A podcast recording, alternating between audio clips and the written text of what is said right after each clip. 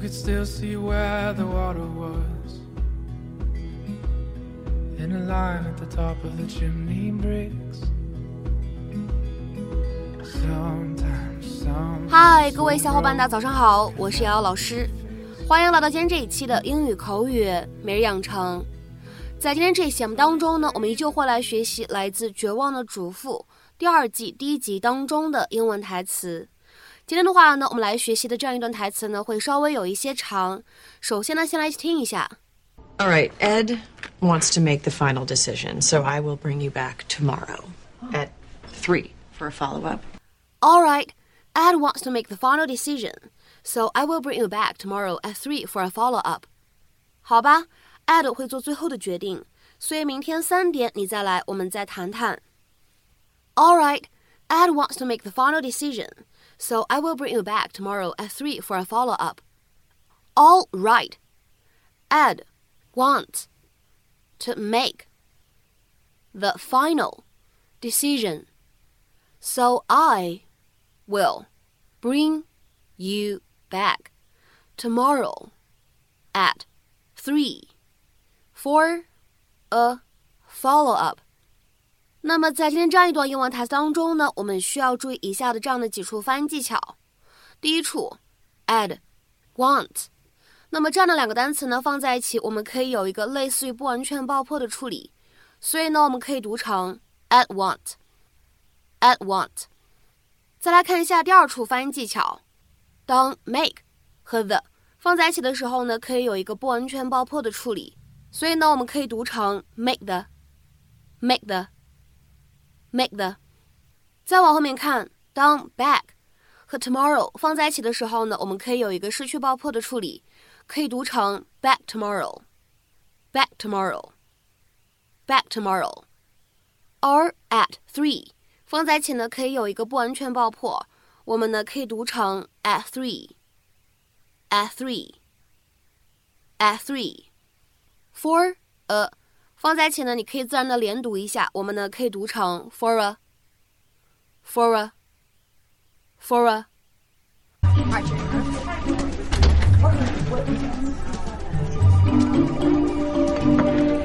It appears there's a seven year gap since your last position.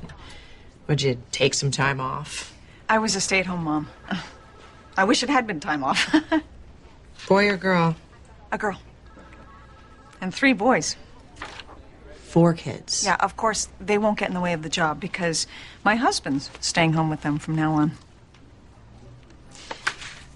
I knew I could never do both jobs justice. That's why I chose not to have a family. I didn't want to be one of those kind of women, you know, sloughing things off onto coworkers because of a pediatrician appointment or a dance recital. I get really neurotic about putting people out.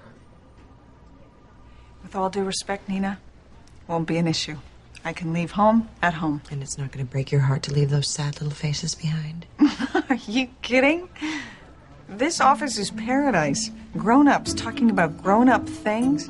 No screaming, no vomiting, no boogers under the table. You're going to have to drag me out of here kicking and screaming. Weekends, holidays, whenever.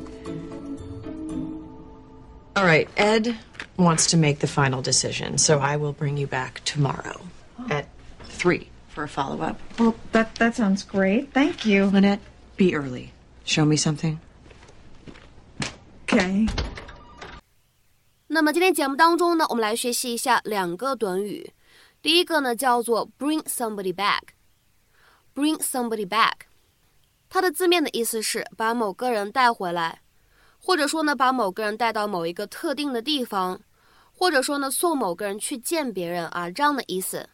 To bring someone to a particular place or person。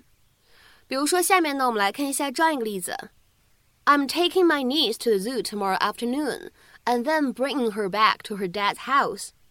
我明天下午要带我的外甥女去动物园，然后把她送回到她爸爸的房子那儿。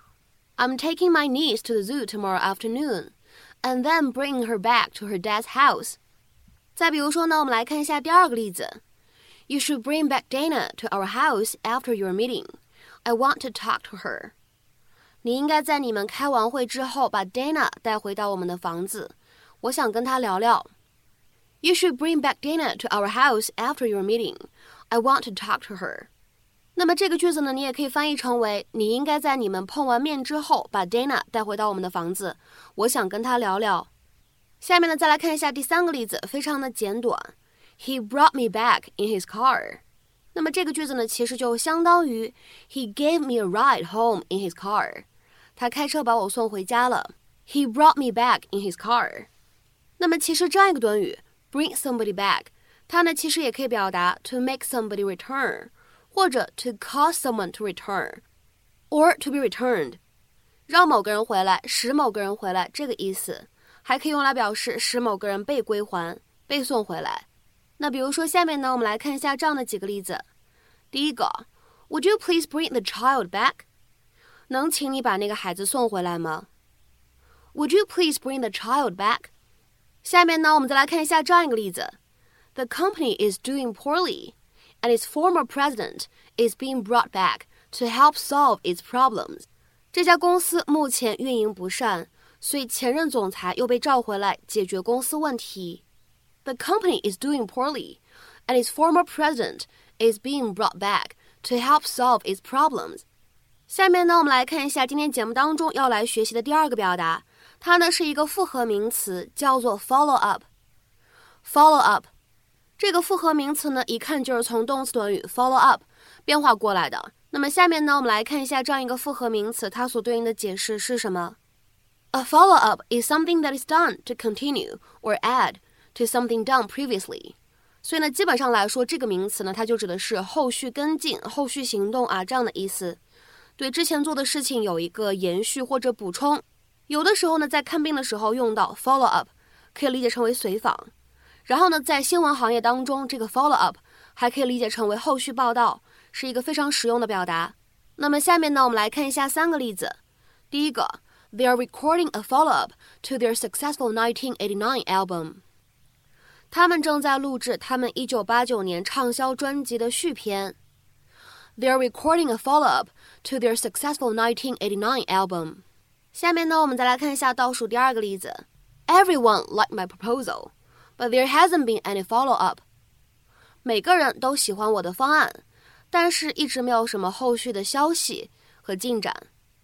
Everyone liked my proposal, but there hasn't been any follow up。